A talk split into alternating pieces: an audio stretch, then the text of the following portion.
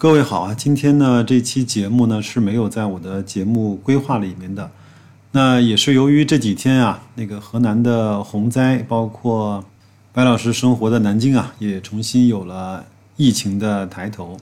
我在这个时候呢，看到网上呢有一些人说，完了，这次像平安这样的保险公司啊，估计要赔死了，那得多少人来去申请出保？那保险公司的利润还怎么看？那股价不得？持续的往下跌嘛。首先呢，我评价这些呃有这样言论的网友呢，有没有同情心和同理心？有一个成语说，是不是脑子被驴踢了？在这些极端的情况出现的时候呢，当然国家和军队呢可以给我们人民的生命和财产带来很大的救助。那对于个人来说，我看现在唯一能够让自己减少损失的，可能就是保险这样的一个途径了。我们今天啊，把我们的视线呢拉回到二零零八年的五月十二号，我们都知道，在那一天呢，四川汶川发生了特别大的地震。我不想再回首那个遇难的人数啊，那我们想看看直接的经济损失啊，达到了八千四百五十二亿元。然后呢，全国捐赠的资金呢是六百五十二亿。我们再来看一看保险行业的情况啊。当然，首先说，呃，保险公司呢，这些呃公司还是有一定的社会担当的，它共向呃灾区呢捐款了四点五三亿元，包括这一年多来到二零零九年的。五月份呢，保险业一共投入了九千多万元，援建了小学呢七十所，养老院二十一所。那这个呢，我就不再说了。我们来看一看真正在保险这个行业得到理赔的案件，截止到二零零九年的五月十号，基本上一年过去了，对吗？那共处理的有效理赔案件呢是二十三点九万件，已结案呢是二十三点一万件，结案率是百分之九十六点七。听好了，已赔付的保险金只有十一点六亿元，那么预付的保险金呢有四点九七亿元，合计支付了十六点六七亿元。这个数字呢，在刚才白老师所说的八千多亿的综合损失里面呢，真的是杯水车薪。我再给大家一个日本和欧美的数据啊。那我们都知道，日本呢也是经常会受到洪水啊，包括啊泥石流、地震的这种灾害。你知道吗？在日本呢，平均一每一位遇难的日本的人呢，可以获得大概是两百五十万元人民币的赔偿。那在台湾呢，这个数大概是在三四十万。但是有数据显示，在这一次四川的灾害中呢，每一位。遇难的人员的获得的平均赔偿只有两万元不到，还有一个整体的比例呢，是在国际上呢，巨灾的这种保险赔款一般占到灾难损失的百分之三十到四十，但是我们国家整体来看还不到百分之一。那么这次地震呢，其实只有百分之零点二到零点三。那么说完了这些数据之后呢，我把白老师自己的观点呢给大家阐述一下。我觉得在这个时候，前面投过保险的人就能够真真切切地感受到保险对一个人的帮助，或者是在极端情况下的不至于让你发生一夜返贫这样的悲惨的事件。我今天其实不想说什么保险公司的价值啊，包括平安的股价呀，我只是说作为个人来说。每个人可能都大大的高估了自己能够承受极端情况的能力和心态。其实我们每个人都是蛮脆弱的。那我觉得，如果你作为个人来说，白老师建议大家去把自己那些必要的保险把它给保上。第二个呢，保险公司虽然是一个盈利的机构啊，它有一些条款，包括有一些保险代理人也不是那么的专业，但是从个人来说，这是你唯一能够借助的最。透明最好的一个途径，能够保全你的财产、生命，或者是你的资金的债务情况的一个途径，你要去把它给用好。第三呢，我们整个中国的保险事业的发展，离全球平均水平，离那个发达国家水平还差得非常远。那如果各位愿意的话，我放一张图片到。我的节目的信息区，这个是一个长城证券研究的一个研报啊，它是列了二零一九年全球的保险密度和保险深度的排名。我相信，如果你不是太懂保险公司的业务的话，你不知道什么叫保险密度和保险深度。其实很简单，保险密度呢就是人均的保费，保险深度呢就是保费占 GDP 的百分比。那么据这份数据显示呢，中国大陆地区保险密度呢只有四百三十美元，在全球排第四十六位。保险的深度呢是百分之四点三，在全球只排三十八位。那我们的中国香港呢是保险的密度是九千七百多美元，那你乘以六点五是大概多少钱？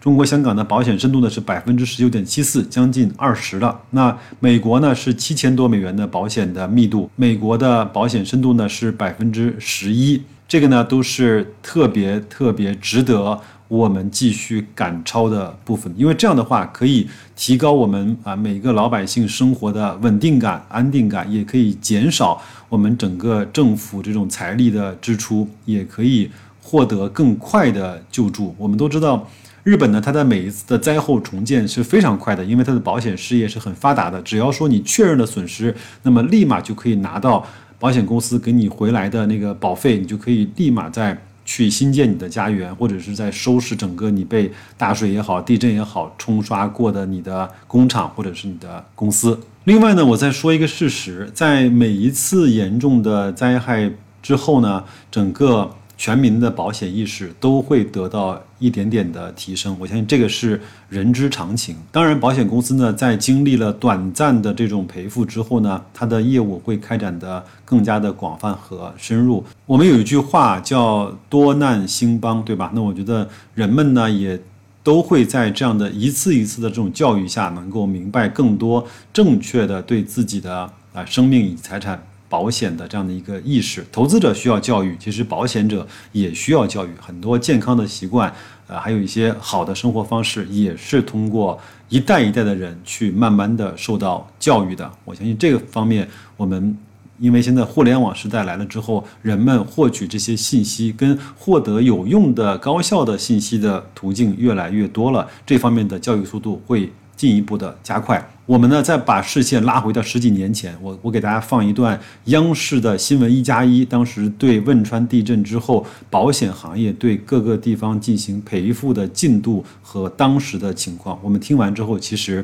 还是有一点点扎心的，好吧？那我们这个特别节目就送给大家，真心的祝各位啊，在各自的区域啊，能够。安然的过好这个盛夏，在很多事情面前，投资也好，赚钱也好，真的显得不是那么的重要。有句话叫“慢慢来”，可能会比较快。那我们就听节目，好吧？晚上好，欢迎收看新闻一加一。俗话说，人有旦夕祸福，天有不测风云。当人们遭遇到自然灾害或者意外事件的时候，那么保险往往是人们转移风险、寻求赔偿的一种主要的手段。那么在这次汶川大地震以后，中国的保险业发挥了什么样的作用？今天我们演播室特别请到了国家减灾委专家委员会副主任史培军先生。那么史先生，在这次整个的四川大地震里面，应该说人们的这种生命和财产的损失都非常巨大。那么对于个人来说，他们遭受的这种损失，应该由谁来赔？主要是应该由政府、他的个人还有社会，但是最后一个是保险公司。也就是说，三部分，一个是政府，对，一个是自身，自身，再有一个就是保险。保险。我注意到您这个顺序的排列是国家、自身和保险。对。为什么是这样的顺序？待会儿我们在节目中恐怕还会要进一步的展开分析。好。新闻一加一给您不一样的解析。我们首先就来假象假设这样的一种情形：当你辛辛苦苦盖了一辈子的房子在地震中倒塌的时候，你又会是一种什么样的感受呢？是自己的钱还是借的钱嘛？哦，借多少钱？我借五万块钱嘛。还了多少了？已经？我现在这现在跟你说才还几千块钱，因为我没得钱。我因为生他的时候就接近花了一万块钱，我还在医院头去做做手术就要花四千多。杨素琼在旅馆打工，每天凌晨三点收工。在辛苦的工作外，她还要照顾一岁零两个月的孩子。她的爱人工作也很辛苦，在小饭店帮忙蒸馒头、包子。原来打工一个月能挣多少钱啊？六百五十块钱。啊，那你爱人的？一个月那时候？他那个时候挣七八百块钱嘛。我回来看到我这个，我觉得这样子辛辛苦苦，我们装修这个房子花一万多块钱。在我们采访当中了解到呢，像杨素琼这样的灾民的一家呢，应该说是已经倾家荡产了。对他们来讲呢，未来的生活呢，一方面要靠社会的捐助、政府的救济，另一方面就得完完全全靠他们一家人了。但是对于很多的金融机构来讲，呃，地震当中对于他们本身以及他们贷出的款项，又会遇到什么样的困难、问题和风险呢？最严重的这一块可能属于个人贷款，个人贷款相对来讲，他们的这个风险抗风险的能力比较差。呃，我们初步调查了一下，目前我们个人贷款中大概有百分之六十以上的呃可能会形成最终的风险。呃，这一块因为包括银监会还有人民银行的最终的这个具体操作细则没有出来，我们目前是按照呃六个月的宽限期，在宽限期以内，呃个人客户可以不还款，呃同时呃。他的这个不还款的记录不会纳入这个不良不不会纳入不良记录，同时呢也不会给他追加这个逾期的罚息，这一块都会减免。对于像这种贷款本身，我们作为工商银行来讲，有没有进行过保险？呃，对于贷款方面，我们是没有进行保险的。我们所保险的范围只限于我们银行自有的一些房产啊、一些设备。所以说，这个风险方方面可能还是主要由银行，但是最后还是要肯定看这个政策，国家政策，希望能国家能综合考虑到金融企业的一些特殊的具体的一些困难，呃，协调来解决。无论是普通百姓的家庭，还是企业，包括像这个金融单位，那么在面对灾后重建的问题的时候呢，想到的办法有两种，一种呢是自救，另一种呢就希望政府呢给予政策以及资金上的支持和帮助。那么在都江堰，在中国人民财产保险股份有限公司的临时办公区域之内呢，我们见到了另外一种情况。你这个到这来是办什么这个办我那个办那个保险公司那个索赔了，因为那个我们当时保了险的，晓得不？这保的什么？呃保的房屋和财产的，房子和那个家具啊这些的保险的，财产保险的。哦，这是保的多少啊？这个保的是当时是一万，三张单呢是一万五哦，都是九一年保的，保了四百块钱。哦，它是这里面有包括地震险。有有有有，这儿吧。财产由于下列原因造成的损失，保险公司负责赔偿责任的有这些人那儿的，其中就有地震。哦，有地震。哦，地震还是突发性滑坡啊啥子。啊没得手机现在手机都来了，现在这个最多的赔了多少啊？最多啊四万多，四万多一个户哦。现在在都江堰啊，就是进行这种财产，呃，我们需要理赔的这种保险，有覆盖了多少人群？覆盖多少户？我我们从呃地震发生以后，我们第三天就组织人员对这个呃就是城乡保险我们进行了清理，清理大概在乡镇大概有五万多户，哦，在城镇大概会接近一万户。啊就在这个房屋和财产方面哦，对。哎，对，哦，他一般的投保的金额都多大呀？啊，呃，这个在乡村的保额比较低，像大部分是呃五百，可能可能个别的有一千，或者长镇的，就是呃乡村长镇里面居住的，可能有两千、五千的，但是在城镇普遍要高一些，可能有把一万的、五千的，甚至两万的，这些都有啊。据保监会资料显示，此次汶川大地震预计直接经济损失超过一千五百亿元，然而保险可赔付金额不足百分之一。面对突如其来的地震造成的财产、人身损失，除了政府补贴和社会捐赠外，地震是否属于保险公司的赔付责任？如何才能让保险在灾后重建中发挥更大的作用呢？石主任，我们先从一个数字开始，因为刚才我们的短片里面提到了，说是估计这一次地震的总体损失是一千五百亿。面对这样一个数字，应该说是众说纷纭。我们取得的数字是一千五百亿，也看到了其他的数字。那么您来自国家减灾委，你们你们那里预估的数字是多少？因为这次 地震完了以后啊，国家关于汶川地震恢复重建条例中，专门有一条要对这次灾害造成的损失啊进行全面的评估。根据目前我们的工作的进展来看呢，有三部分的数据，一部分呢主要地震灾区，包括四川、甘肃、陕西，根据我们制定的表格上报了一套数据，这是一种。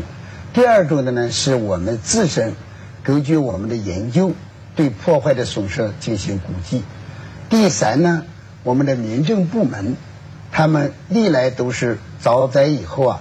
各级民政系统上报灾情数据。目前我们正在核定中，但根据我们的研究的这部分看，大概的损失会在八千到九千亿之间。您刚才说了三部分，您根据研究是八千亿到九千亿，那么这个民政系统的估量是多少？因为他们还没有全部出来，嗯嗯还不能对外宣布，他们正在核定中。你们这个数字是保守的还是？我们的数据也不能叫保守不保守，我们根据我们过去来研究，基于人口数量、嗯。国民经济的生产的值，有地震损坏的这个程度，房屋的破坏程度，我们有这样的模型，嗯。国际上通用的模型进行估算，一个科学估算。科学估算。那么您刚才提供了一个数字，根据研究估算的话是八千亿。今天我看到了一个数字，来自中国保险报，他说截止到六月十九号，保险业那么支付的地震赔款是三点三四亿，三点三四亿的保险赔偿和八千亿的损失，这两个数字实在是差异太大了。所以有很多人就这些这些天来，我们当我们关注一些分析评论的时候，就有人说，为什么保险业在我们国家的这个整个地震的救灾和重建的过程中没有发挥它应发挥的作用？您怎么看？我觉得看待这个问题呢，我们的分析有三个方面。第一个方面呢，地震，包括地震在内的巨灾，在我们国家的保险制度中是缺可的和缺少的。我们国家没有地震险，以前有，九六年以前呢，我们的保险公司那时候计划经济的比重比较大，国家在综合保险这一栏里是可以进行地震保险的投保的。那当时有没有地震险这个名目？没有专门的名目，是在责任险里边中的一种责任，包括洪水。您刚才您说到的这个东西呢，我们在短片里面也得到了印证。刚才我们的记者王艳军就是在采访的过程中，发现了有一位灾民拿着1991年的一个保单，对上面就写着，当发生地震的时候，我国家将赔偿，赔偿多少？虽然说那个数字是比较有限这，张保单就是他当时的两种保单的一种，一种保单是单一险保单，是没有地震险的；还有一种叫综合责任险的保单，是含地震、洪水、台风这样的巨灾种类的，那位灾那位灾区的群众拿的可能就是这个综合。险保单。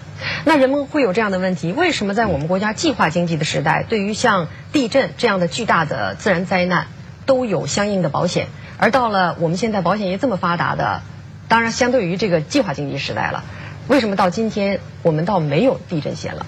是因为我们的保险机构在它经营中间，从九六年以来有重大的调整。我们过去的叫 PICC 中国人民保险公司呢，既承担着政府的责任，还承担着保险公司作为企业的责任。我们的金融机构的改革的最大的变化，就是保险公司要有一个政府的监管机构来监管你的行为，我们叫监管保险公司的保险监督委员会，嗯叫保监会。嗯，那么在这种情况下呢，保监会代表政府接管保险公司，保险公司呢作为一个独立的企业，要经营自己的企业。在这种情况下，世界各国的经验，假如没有政府的政策支持，没有一个国家的保险公司敢承担巨灾保险的。嗯都要有政府的政策支持。可惜我们在这方面呢，起步的太晚。我只看到了九七年、零七年开始，我们国家支持农业，搞的农业的政策保险。嗯，去年拿了二十一个亿，其中能繁五猪十一亿，还有另外的农业保险十亿，但是量很少。或者石主任可以不妨这么理解，就是在计划经济时代，国家保和保险公司就 PICC 保实际上是一回事儿，没有根本的区别。但是现在是两回事儿。现在是两回事，特别是我们的企保险公司，有的保险公司是上市企业，大家知道中国人寿上市企业，那是很多投资人的企业了，嗯就不能简单的看这是我们一个完全的简单的国有资金的企业，在这种情况它有效益。我们再回过头来看这个短片里面还有一个细节，就是有一位都江堰保险公司的这个呃都江堰工商银行的好像副行长，他曾经说过这样的一句话，他说：“百分之六十最后这个房屋贷款会成为最终的风险。那么我们看到五月十九号当晚，央行和银监会紧急出台了一项临时性的措施，对于灾区不能够按时偿还各类贷贷款的单位和个人，不催缴。不罚息，不做不良记录。刚才那位副行长，这个副支行的行长，他说六个月的宽限期。那么五月二十三号的时候，又有一个银监会的紧急通知，要求各商业银行对于借款人因为地震造成的不能偿还的债务进行及时核销。这些措施应当说是在非常状态下的一种临时之举。我们怎么看待他这种举措？应该这样理性的说，这些措施主要还是从地震灾害以后。一些企业遭到了很大的损失，为了减缓这些企业他们在恢复重建中的困难，中央有关金融机构出台了一系列的政策。这些政策主要是针对贷款的那些企业的，并不是针对我们没有贷款的那些老百姓的。嗯，这是第一个情况。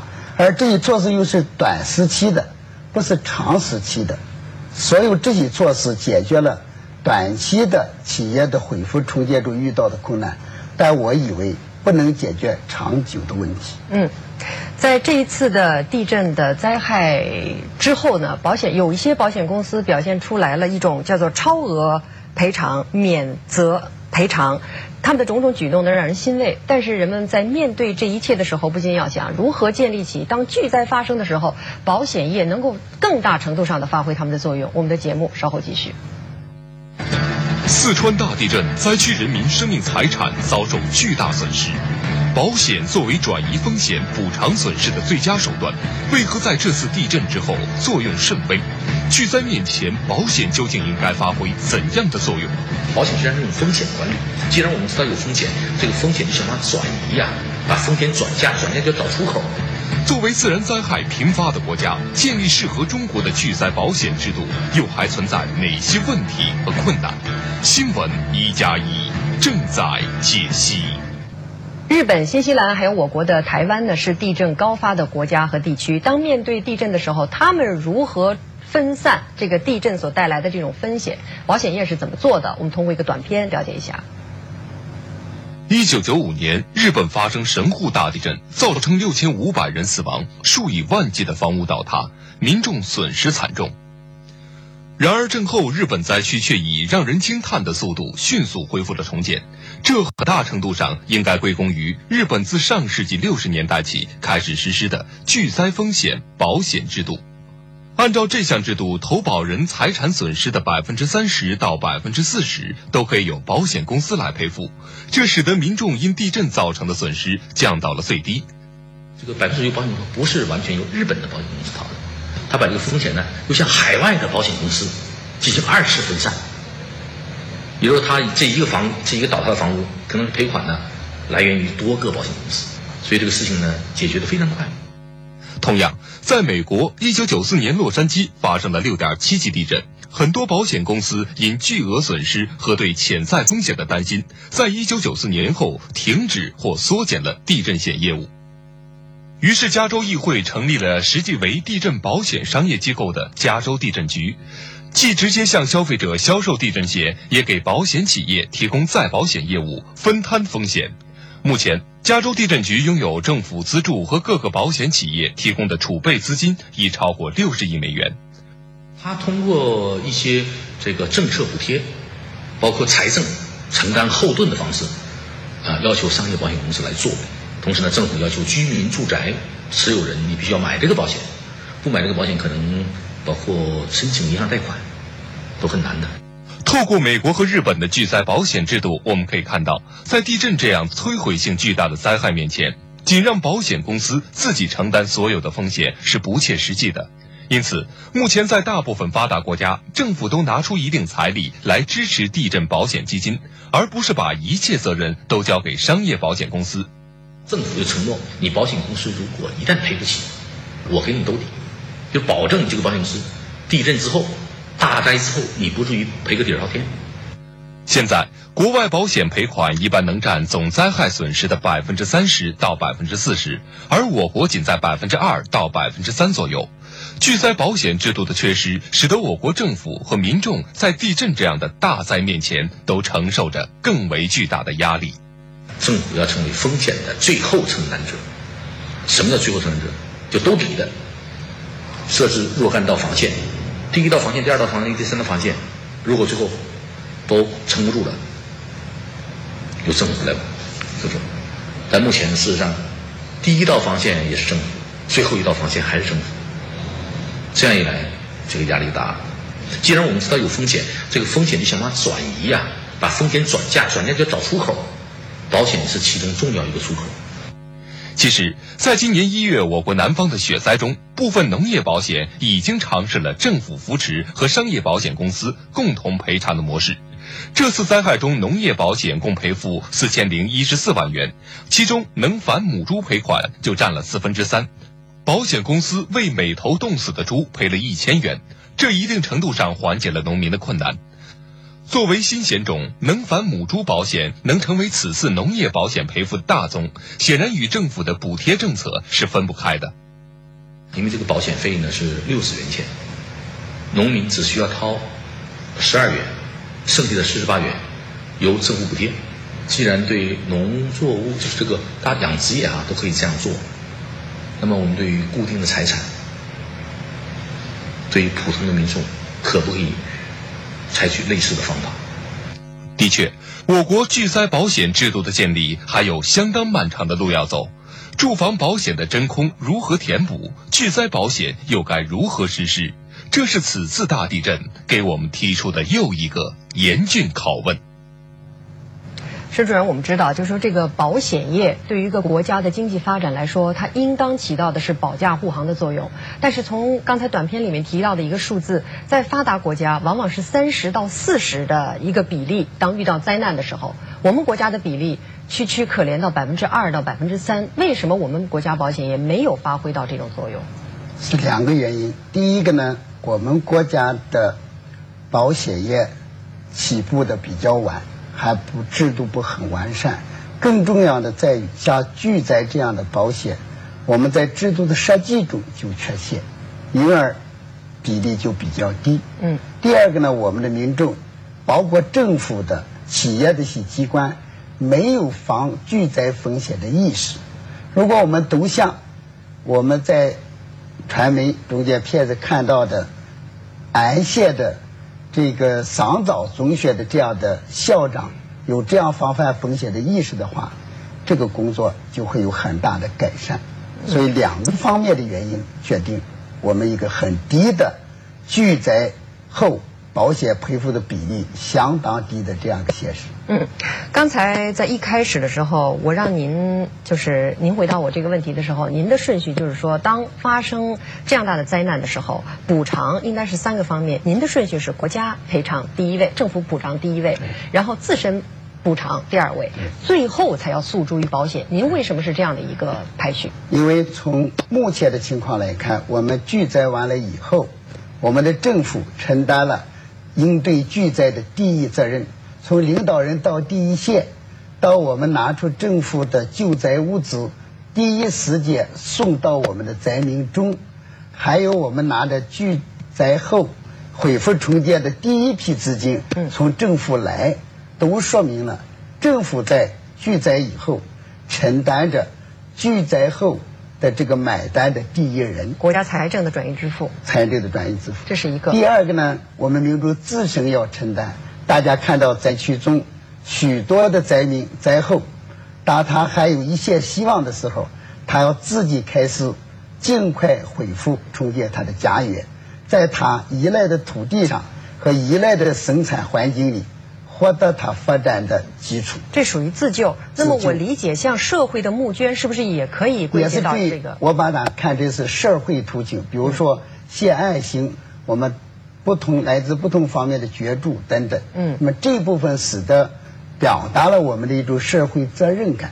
那我关键的问题就是，按说这个保险是在制度上，在一个市场经济的社会里面，在制度上最应当诉诸的，第一时间诉诸的是应当保险。为什么您排在了最后一位？因为我们大部分人没投保，保险公司作为一个商业保险公司，为什么去赔付呢？如果你现在让他赔付，我以为就违背了保险公司。我们投保人和被保人是以合同的关系建立起来的，没有这样一份合同，我们的保险公司为什么去赔付呢？但是我要补充的是，确实投保了的企业在第一时间获得了保险公司给他的赔付。我拿到的一个材料是建行的，是我们国家这次汶川地震后第一个拿到保险公司对他的预付赔款，是因为他投保了。将来我们再仔细的核定它的损失，按合同保单我们进行赔付。所以，面对在整个救灾的过程中，保险公司为什么发挥的作用这么小？恐怕也不应当把板子全都打在保险公司身上，因为我跟你之间没有这样的一纸法律上的合同，我为什么要进行这种这个在法律之外的一种赔偿？对，我可以说是爱心，但这不是制度。对。他是爱情，不能当责任要求保险公司，你应该做这个事儿，不应该做这个事儿。嗯，那话就说回来了，呃，在未来，我们人都说吃一堑长一智，在未来，我们当然要建立巨灾保险，这是一个长远的目标。但接下来，政府应当做什么？它的角色应该是什么样的？我觉得政府在进行巨灾防范中，它有两个责任。第一个责任，当然我们作为公众的政府，我们应该去。提高我们防灾减灾的能力，包括房屋的抗震能力、城市的防洪能力等等。第二个呢，就是为像保险公司这样专门经营风险的企业创造政策的环境，使他们能够积极的参与到巨灾风险的防范中间去。嗯，要创造环境，这个环境就两条：要给他政策的支持。和财政的支持，嗯，没有财政支持的巨灾保险，在世界各国都是极为困难的。嗯，所以刚才郝衍苏教授他也说过，就政府是第一道关，同时他也要做好这个包底儿、托底儿的作用。刚才我们说的是政府，还有必要再说一下保险公司，因为刚才我们更多的是站在保险公司的角度说话，说不要太多的这个指责投向我。但是我们还是对保险公司有更多的厚望，因为保险市场的一个成熟度不是说天生就有的。刚才您也说到了这个公民的这种保险意识，为什么没有投保意识？一方面是教育不够，但是另外一方面保险市场不成熟。我们这么多年来不是不需要保险，而是不信任保险，恐怕这是未来保险公司要做的。是，我觉得保险公司应该做的，恰恰是您刚才提到的，他要做好两件事。第一件事，他作为一个风险管理的公司，你就应该更好的开拓市场，而这个市场很大的一个市场，连境外的保险公司到中国来，都积极的在争取巨灾保险的业务，我们更应该在这儿开拓自己的市场。你要把自己经营巨灾风险的理念。变成自己的一个新的产品，说不定这是自己发展的很好的机遇。第二件事情就要认真的和政府合作，我们怎么构造一个适合中国国情的政府承担一点，投保人承担一点，然后呢保险公司承担一点的这样一种合作式的风险分摊的机制。而这个机制的建立，恰恰是我们今年两次巨灾后大家所关心的。嗯嗯，刚才我们说到这数字，我们国家保险业在灾难中的赔偿是百分之二到百分之三，发达国家百分之三十到百分之四十。我们什么时候能过渡到这样的一个规模？我以为，如果我们说的政府、企业和社会三者能够合起来形成凝聚力，我以为我们国家会很快发展起来。这里我有一个另外的数据可以说明，我们国家的市场经济制度。建立以来，对我们市场经济的水平呢进行了研究。大家认为我们现在市场经济的水平已经达到了百分之七十五以上。按世界的惯例，一个市场经济水平达到七十五上的国家，保险业现在所占的比例